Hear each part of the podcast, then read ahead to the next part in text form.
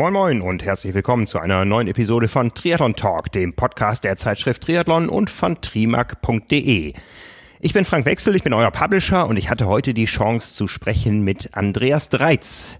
Der Andreas ist schon in den USA. Er startet nämlich am Samstag beim Ironman in Florida, ist am Dienstag am Wahltag äh, der Amerikaner eingereist, durfte einreisen, hat natürlich wie alle von uns unter einer ausbleibenden und ausgefallenen Triathlon-Saison zu leiden. Am Ende ging dann doch etwas und jetzt steht eben nochmal das große Finale an beim Ironman Florida am Samstag und vier Wochen später im gleichen US-Bundesstaat bei der PTO-Weltmeisterschaft. Über all das habe ich mich mit Andreas Dreiz heute äh, an seinem frühen Morgen vor seinem Frühstück und Frühstückslauf unterhalten. Ich wünsche euch ganz viel Spaß bei meinem Gespräch mit Andi Dreiz.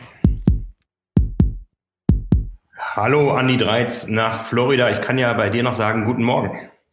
Ja, guten Morgen. Im Hintergrund geht gerade die Sonne noch bei mir auf und ja, jetzt kann ich dann gut in den Tag starten. Das ist Tag minus zwei vor dem großen Rennen, vor dem Ironman Florida. Ich habe die Startliste hier vor mir, größtenteils besetzt mit US-amerikanischen Athleten und ein Deutscher dabei, Andi Dreiz. Wie bist du auf die Idee gekommen, an diesem Rennen teilzunehmen?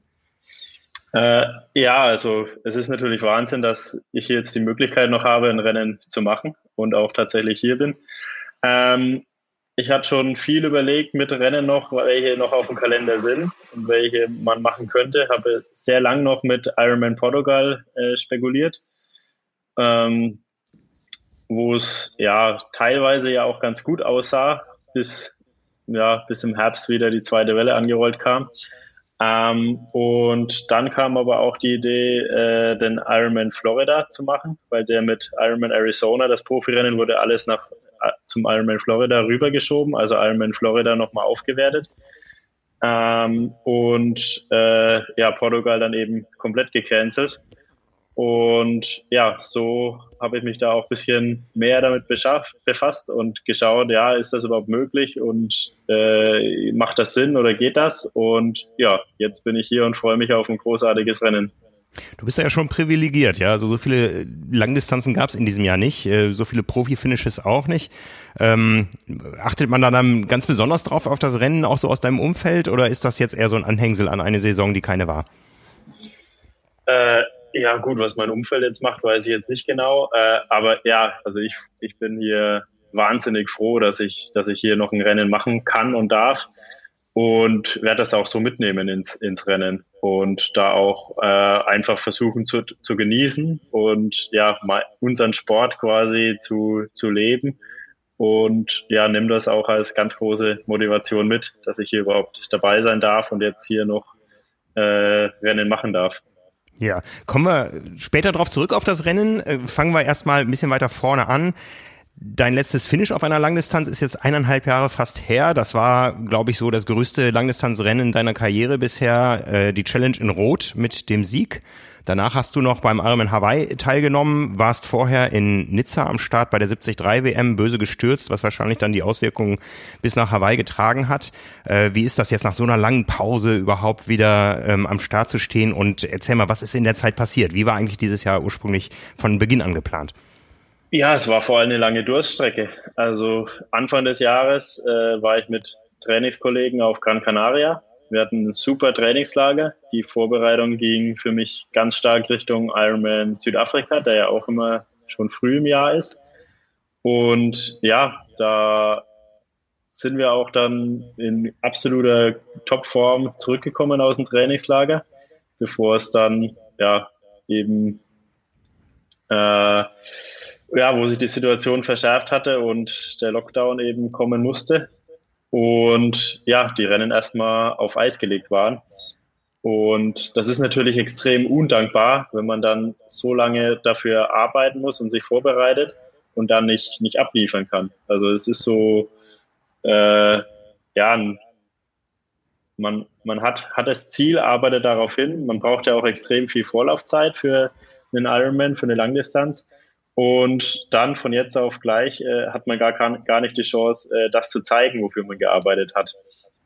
Und ja, dann hatten wir natürlich andere Herausforderungen auch zu bewältigen und hatten das ganze Jahr ja auch das Glück in Deutschland, dass wir draußen laufen und Radfahren durften. Also so, insoweit hatten wir ja doch noch viele Möglichkeiten, aber eben keine Rennen. Und äh, gerade ja, wenn man für die Rennen lebt und von den Rennen auch lebt, war das schon eine lange Durchstrecke und im Herbst hatten wir so eine ja, kleine Saison dann wieder, paar Rennen. Ich war ja auch beim 73 in Tallinn und bei der Challenge Davos, die dann wegen Unwetter abgebrochen werden musste.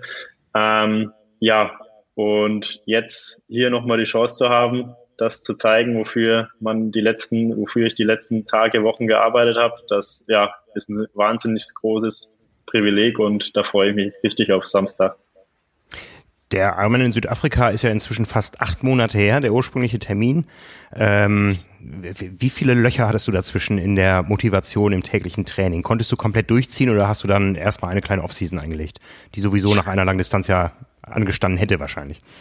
Äh, ja, das ist eine gute Frage. Also es war eigentlich so äh, eigentlich ein tagtägliches äh, beschäftigen und schauen, wie ist die aktuelle Situation, wie, was verändert sich, wie wird, wie wird sich die Lage entwickeln, welche Rennen könnten eventuell wieder stattfinden oder wann können wir überhaupt wieder Rennen machen.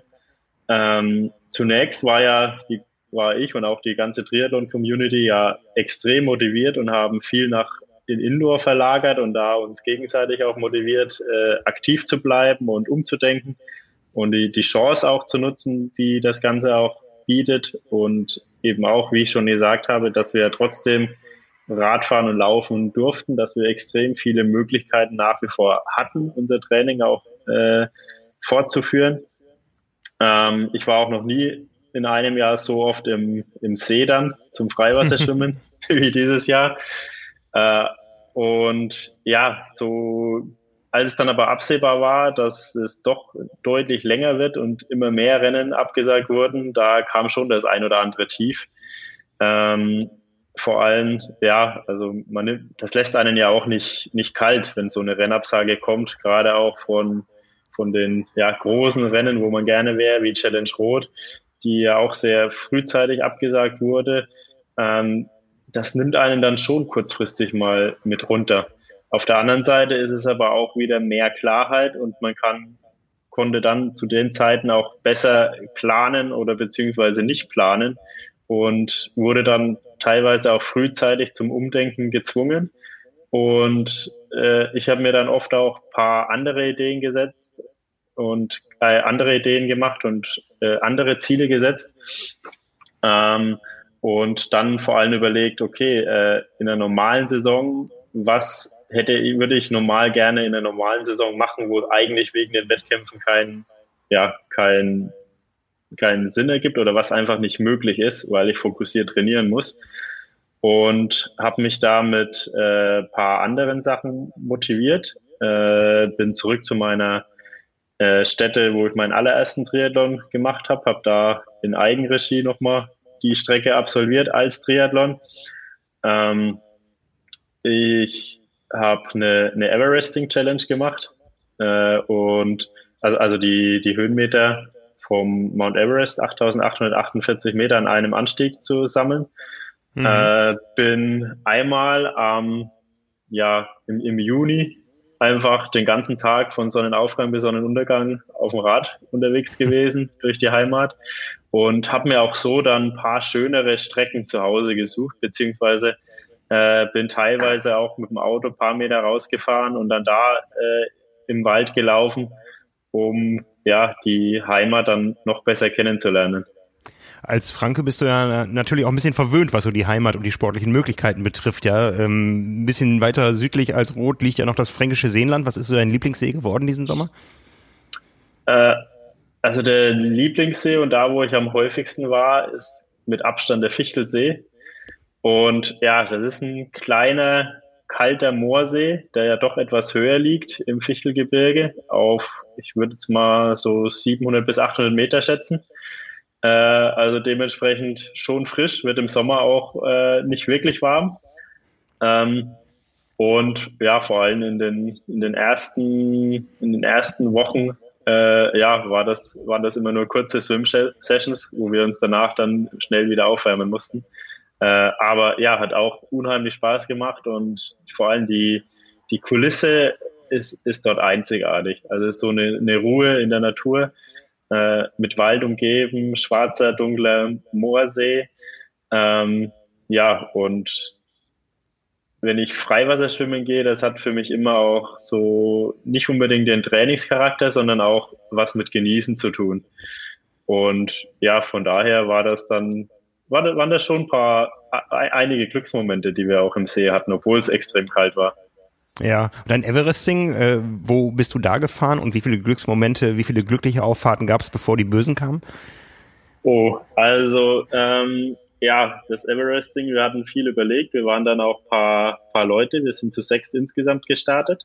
Und wir hatten uns natürlich überlegt, ja, wo machen wir das? Machen wir einen einfachen Berg? Nehmen wir einen langen Anstieg? Nehmen wir einen flachen Anstieg? Äh, das sind ja alle so Sachen, wie man da berücksichtigen muss.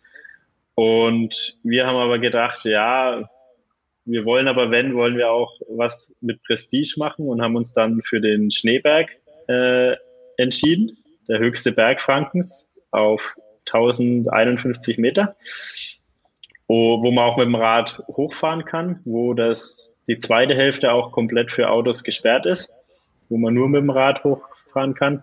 Äh, ja, es ist nicht der einfachste Anstieg gewesen, ähm, aber er hat sich dafür trotzdem ganz gut geeignet.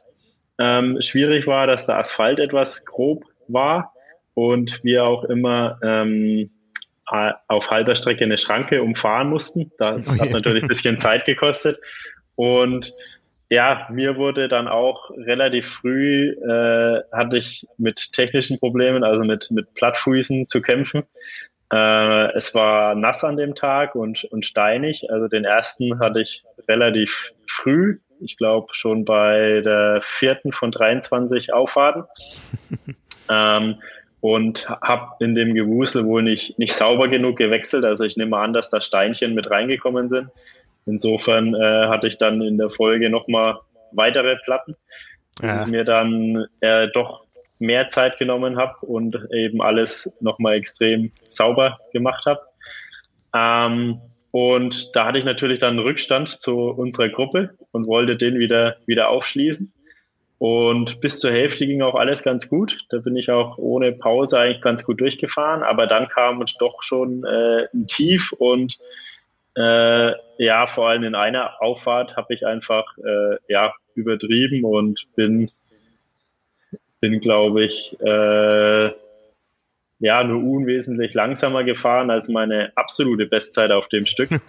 und äh, ja, also ich fahre den Berg sehr oft im Training und äh, bin den auch schon richtig schnell gefahren, vor allem im Frühjahr, als ich dann auch Strava teilweise für mich entdeckt hatte und da ein paar Koms jagen wollte. Ähm, insofern habe ich mir da ein bisschen ins eigene Bein geschossen und ging dann durch einige Tiefs durch äh, wo ich schon sehr leiden musste und auch sehr nahe am Rande des Aufhörens war. Äh, die Gruppe hat aber dann so motiviert und ja, da ging es dann Stück für Stück weiter. Äh, klar, einige Pausen musste ich dann, dann einlegen und es war brutal hart, äh, härter als jeder Ironman, den ich gemacht habe. Aber ja, es war trotzdem eine gelungene, gelungene Sache und äh, ja, einfach ein cooles Gefühl, das auch gema mal gemacht zu haben. Also ein perfektes Ironman-Training, vielleicht nicht für die Beine, aber für den Kopf. Das sind so die äh, Spezialitäten dieses Sommers, von dem wir alle hoffen, dass es bei diesem einen Sommer bleibt, der ein absoluter Ausnahmezustand für uns alle war. Wann kam dann das Gefühl in dir auf, ähm, ja, da geht noch was am Jahresende, ich habe noch eine Chance, vielleicht in Portugal zu starten oder jetzt in Florida. Wann hast du für dich so beschlossen, äh, let's get serious again? Ja, die die Planungen gingen ja dann äh, eigentlich schon sehr stark auf Herbst. Also im, im Mai, Juni war ja dann doch absehbar, dass äh, bis August erstmal erstmal nicht sein wird. Ähm, in, dem, in dem Fall hatte ich solche Aktionen wie das Everesting ja auch überhaupt erst eingeschoben, um eben umzudenken, um nicht so nicht so stur auf das, auf das Ironman-Training zu sein, um eben dann vor allem auch für, für den Herbst, wenn die Rennen wieder starten, äh, im Kopf frisch und fit zu sein. Weil damalige Überlegung war, wenn die Rennen kommen, dann wird es auch nochmal eine lange Saison hinten raus, wo man dann, wenn, wenn eben, wenn es drauf ankommt, sowohl körperlich als auch äh, vom, vom Mentalen einfach voll da sein muss. Und äh, da tat diese ja, Überbrückungsphase jetzt auch ganz gut, um auch eine, eine gute Basis aber auch zu legen. Ähm, ja, dann mit Rennen absagen oder neuen Rennen, da war ja leider immer so ein Auf und Ab. Also es kamen neue Rennen, es gingen aber sehr viele andere Rennen. Ähm, und vor allem auch im Herbst hat man gedacht, dass in Europa noch deutlich mehr Rennen stattfinden können, vor allem auch in, in Spanien. Hm. Ähm, ja, von daher war das eigentlich immer so, so ein Anpassen an dem, was eben möglich ist, wie die Lage sich verändert hat. Ähm, ich war unheimlich froh, dass, äh, dass ich nach Tallinn durfte. Eigentlich eine Stadt, die, wo, wo ich schon immer mal hin wollte. In Estland auch und die Region hat mich schon immer mal gereizt. Und ja, das kam quasi dann doch eher, eher kurzfristig drauf, dass der 73 auch als Profirennen dann ausgeführt werden kann. Und ja, das war, war dann natürlich nochmal ein großes Highlight. Ähm, und ja, auch der, der Triathlon in Ratingen dann war auch nochmal eine coole Sache. Äh, und dann, ja, ging leider wieder so, so ein bisschen die, oder haben die Rennabsagen wieder, wieder überwogen, wo man sich dann schauen musste, äh, überlegen musste, ja, was, was, was gibt's noch? Macht es überhaupt noch Sinn oder macht, nimmt man die Beine hoch und geht gleich in die Offseason und bereitet sich auf nächstes Jahr vor? Äh, aber ja, ich war irgendwie noch so, so hungrig und wollte, wollte das noch nicht. Also ich wollte noch, noch mehr machen und habe mich da weiterhin damit beschäftigt, welche Rennen möglich wären, welche, noch, welche es noch gibt. Und Ironman Portugal, äh, ja, hatte ich sehr viel Gutes gehört, eigentlich nur das Beste, vor allem von, von der Landschaft auch und auch anspruchsvoller Radkurs. Und zu ja, damaligen Zeitpunkt war Portugal ja auch noch eher verschont und es sah eigentlich ganz gut aus. Ähm, ja, aber es kam dann doch alles anders und ja, jetzt bin ich hier in Florida. Ja, kurzer Rückblick noch auf Tallinn, dritter Platz ähm, in, in einem Profirennen, was jetzt nicht so schlecht besetzt war. Wie war das für dich sportlich und wie war das vor allen Dingen auch organisatorisch? Ähm, hattest du nachher das Gefühl, ja, so kann man auch ein Rennen durchführen, auch in Zeiten wie diesen?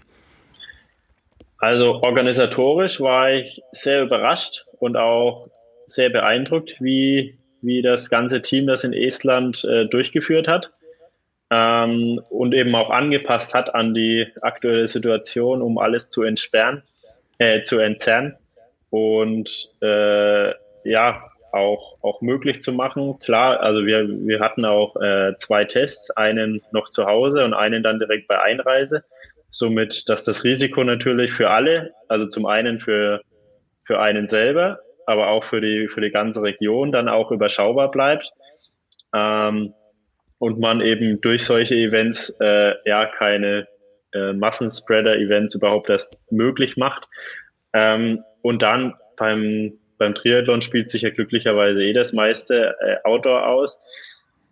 Ähm, und ja, also auch von der Organisation, wie das durchgetaktet war mit den, mit den Zeiten, dass, dass man sich eben große Menschenansammlungen im Vorfeld und auch danach, dass das vermieden wird, wurde hervorragend umgesetzt und ja, also ich würde auf jeden Fall da nochmal gerne hingehen. Auch sportlich, wie gesagt. Aus sportlicher Sicht, ja, also dritter Platz ist Podium. Das ist, äh, damit war ich sehr zufrieden. Ähm, es war jetzt nicht das, das Rennen, wo ich sage, das war jetzt mein Bestes überhaupt oder so. Äh, auch vom, vom Rennverlauf, ja, ist eher ein bisschen ungünstig für mich gelaufen. Ähm, aber oder auch meine Rennstrategie ist vielleicht nicht ganz hundertprozentig aufgegangen, aber ich hatte ein großartiges Rennen und vor allem ähm, ja dieses Renngefühl wieder zu haben, also wieder an der Startlinie zu stehen, dann mit ein paar anderen Topathleten eben äh, sich zu messen, das war einfach unheimlich gut und das hat mir auch in der Zeit vorher und auch danach unheimlich gut getan. Das ist äh, schön zu hören.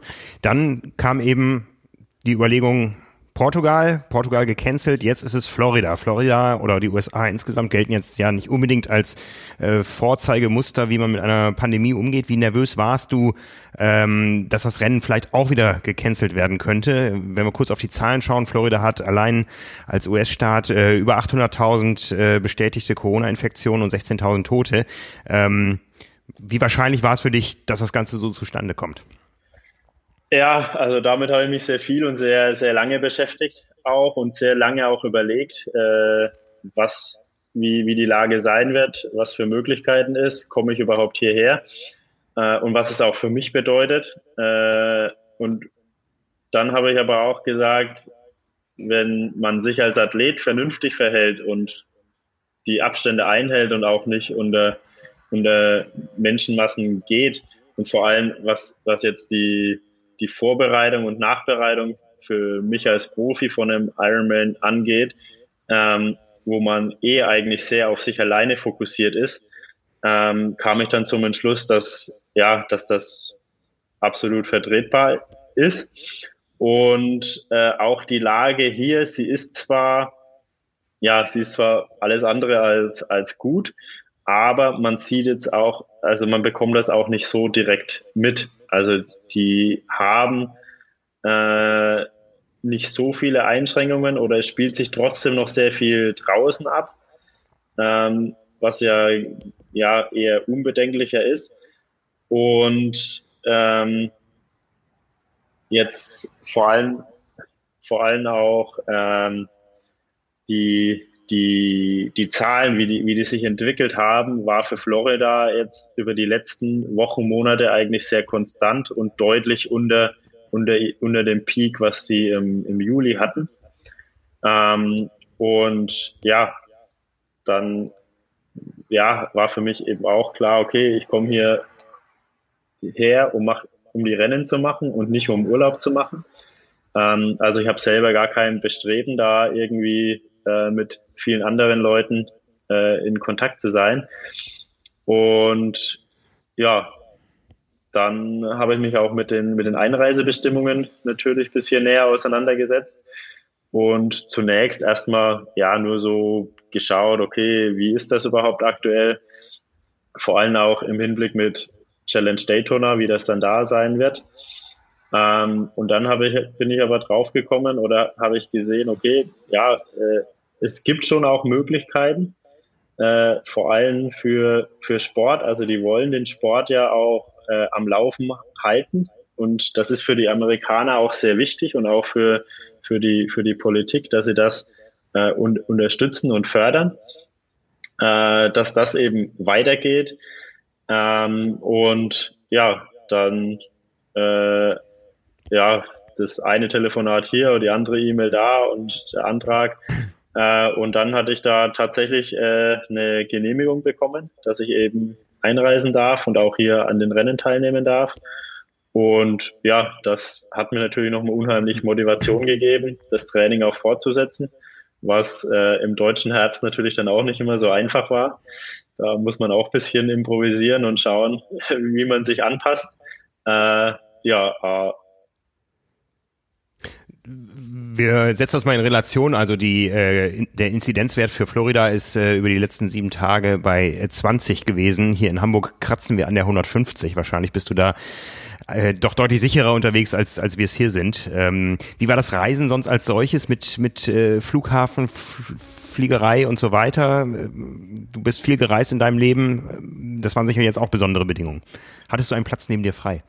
Äh, ja, es war, es war natürlich schon ein bisschen angespannt und auch so die Bedenken waren da. Äh, und man wird dann auch natürlich selber vorsichtiger, das ist klar.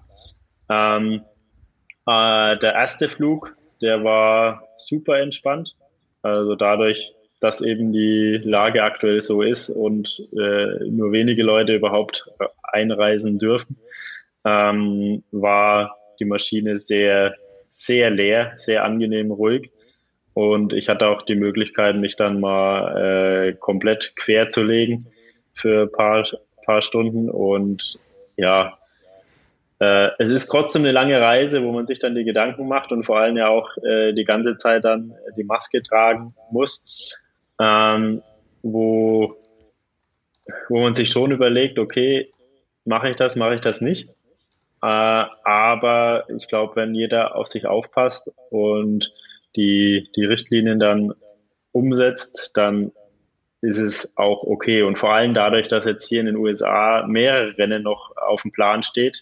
Also für ein einziges Rennen hätte ich es, glaube ich, nicht gemacht. Aber dadurch, dass ich jetzt hier die Chance habe, mehrere Rennen zu machen noch, ähm, ja, ist das eine, eine coole Sache und da freue ich mich richtig drauf.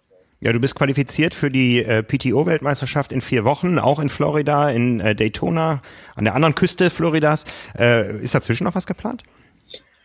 Äh, ich bin für den 73 Texas noch gemeldet. Der ist mhm. genau dazwischen, also zwei Wochen nach den Ironman Florida und zwei Wochen vor dem PDO-Rennen in Daytona. Ähm, da war ich auch schon mal vor ein paar Jahren und ja, fand das eigentlich auch ein cooles Rennen. Und ja, das ja, ist noch nicht, äh, da, da werde ich dann aber nach, nach dem Ironman auch schauen, ob, ob ich da noch hingehe oder, oder ob ich das auslasse. Ja, du bist jetzt am Dienstag angereist. Der Dienstag war der Tag, wo die ganze Welt auf die USA geblickt hat.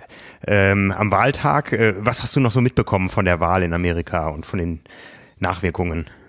Äh, ja, gut, also es war natürlich schon jeder interessiert, jeder hat das irgendwie verfolgt. Ähm, und ja, vor allem auch die, die Anhänger von den beiden äh, Kandidaten, die haben das natürlich dann auch äh, ja, mit Fahnen oder so teilweise gefeiert äh, oder beziehungsweise präsentiert. Ähm, und es ist eine angespannte Situation gewesen, wo ich mir auch überlegt habe, okay, äh, was ist das jetzt mit den Wahlen? Weil man hat ja auch so ja, ein paar Sachen gehört oder ein paar Szenarien, wie sich das entwickeln könnte. Ähm, aber vor allem hier in, in Panama City Beach äh, ist eigentlich extrem entspannt und äh, hier, hier bekommt man so eigentlich auch nicht direkt was mit. Also wenn, dann, dann spielt sich das an anderen Orten ab. Und ja, da muss man auch noch genau abwarten, was das finale Ergebnis dann sein wird.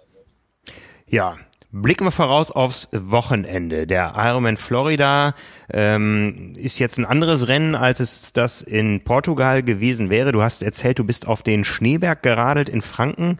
Der hatte 1000 etwas Höhenmeter. Mhm. Ja, der, der Britton Hill ist der, der, der höchste Berg, die höchste Erhebung in Florida mit 105 Höhenmetern und da geht es nicht mal rauf bei dem Rennen. Also es ist ein komplett flaches Rennen, eigentlich nicht so dein Terrain, oder? Äh, nicht unbedingt, aber äh, auch nicht unbedingt äh, was, was, was, was nicht gut für mich wäre oder was ich nicht kann oder so.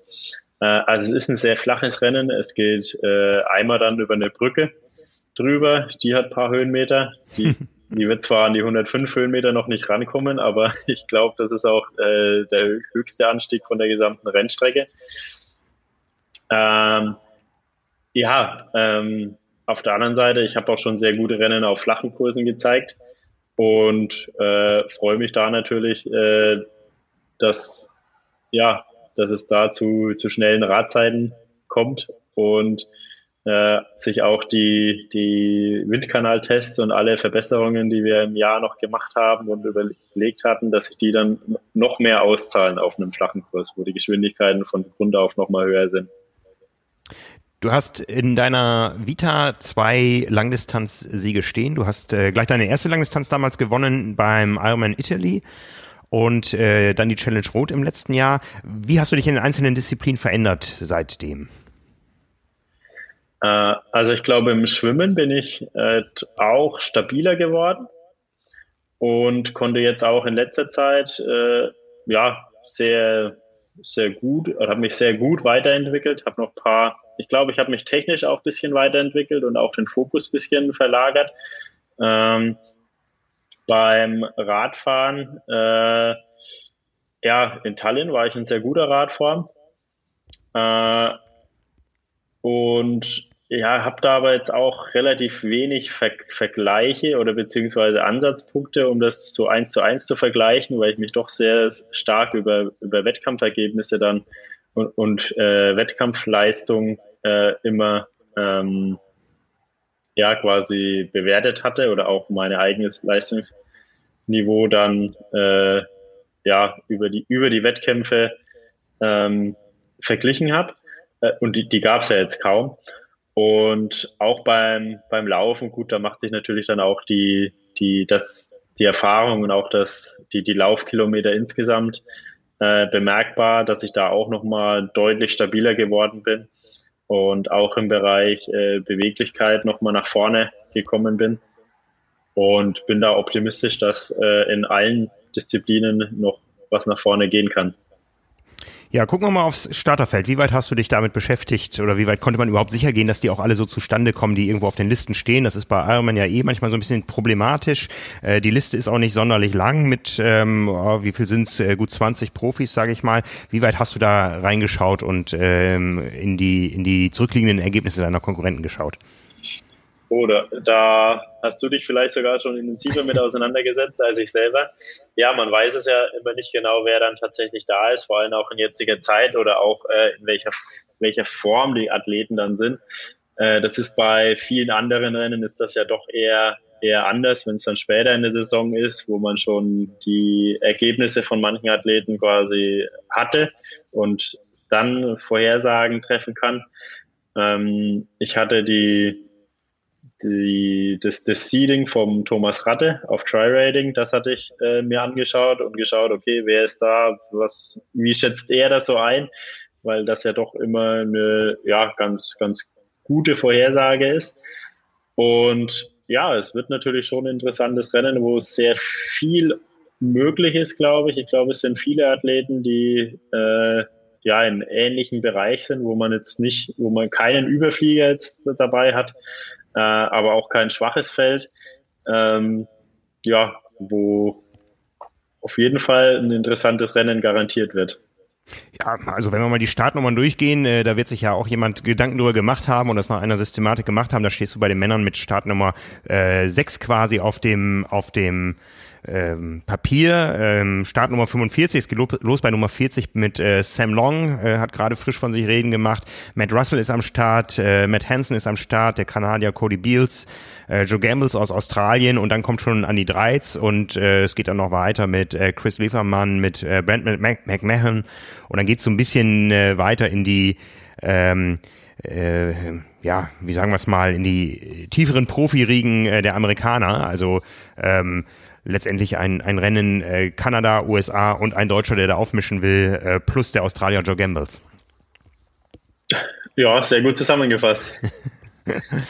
Wenn wir jetzt mal so das Rennen in Florida über die Jahre verfolgt haben, das ist ja doch ein sehr schnelles Rennen. Du hast fünf Langdistanz-Finishes stehen, davon dreimal unter acht Stunden. Einmal war die Schwimmstrecke, glaube ich, ein bisschen verkürzt beim Ironman in Südafrika, als es so windig war.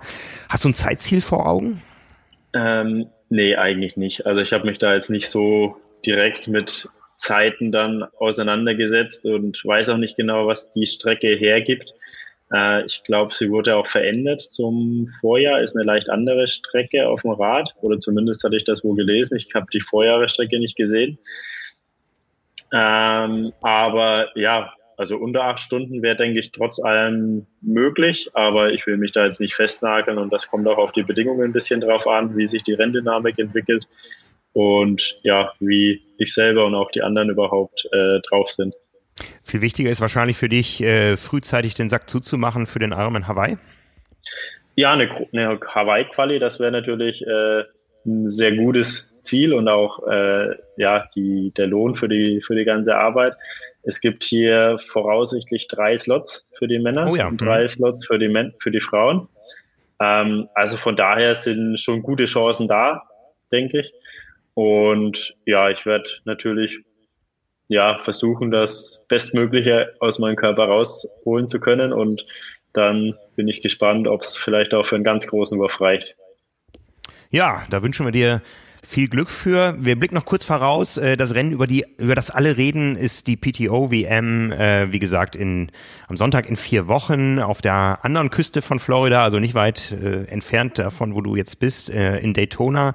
Ein komplett anderes Setting. Das Ganze findet innerhalb eines Stadions statt. Wie blickst du auf dieses Rennen voraus? Ja, es ist ein unheimlich interessantes Rennen, vor allem auch vom Format. wie das aufgezogen wird und alles auf dem, auf dem Rennkurs, auf der Autorennstrecke. Äh, und dann auch natürlich die, die Athleten, die am Start sein werden oder die jetzt angekündigt wurden bereits schon. Absolute Weltklasse und äh, ja, vielleicht das bestbesetzte oder wahrscheinlich das bestbesetzte Triathlon-Rennen, das es jemals gegeben hat. Oder zumindest, ja, ja, wahrscheinlich, was es jemals gegeben hat.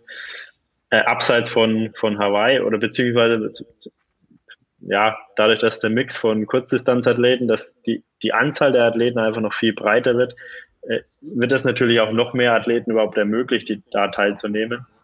Und es wird auch auf jeden Fall ein enges Rennen, gibt ja auch ordentlich Preisgeld. Äh, die Jungs und Mädels sind alle motiviert und heiß und wollen noch was zeigen, gerade auch in der Zeit. Und ja, auf der anderen Seite wird es aber auch ja, ein ja, Familienevent mehr oder weniger, wo man äh, sich einfach auch freut, dass man wieder den einen oder anderen Bekannten sieht und nochmal zusammenkommen darf. Äh, und ja, da auch einen, einen guten Jahresabschluss zu machen. Das wäre, glaube ich, das ganz große Wiedersehensfest äh, der Triathlon-Weltspitze ein Rennen, äh, was auch wir natürlich auf dem Fokus haben, im Fokus haben, wo wir uns sehr darauf freuen und äh, wo wir sehr gespannt sind. Wie wirst du die Zeit dazwischen verbringen? Wirst du viel reisen oder hast du ein festes Trainingsdomizil, von dem aus du dann die Rennen bereist? Äh, nee, also das hängt ein bisschen darauf an. Aktu aktuell ist ja eben der 73 Texas noch mit auf dem, auf dem Plan, beziehungsweise endgültig ist der Plan erst bis zu dem Rennen. Äh, und dann wird eben entschieden, ist der noch, noch mit dabei, dann werde ich über Texas nach, nach äh, Orlando dann reisen. Ähm, und der Rest ist, dann, dann wird alles wieder in Florida sein. Also da werde ich, werde ich mich an einem Ort aufhalten und da auch ja meine Basis quasi finden und da dann das Rennen noch machen. Ja, du bist schon mal da in den USA. Mit dich können wir fest einplanen auf der Startliste. Erstmal für den Ironman in Florida, dann für Daytona. Ich wünsche dir viel Erfolg bei dem, was jetzt kommt für den Samstag. Wir werden das Ganze natürlich auch verfolgen bei uns auf der Website und äh, ja, für alles, was danach noch kommt. Alles Gute für den Ironman Florida erstmal. Ja, Dankeschön. Vielen Dank, Andreas Dreiz. Ja, ciao, danke.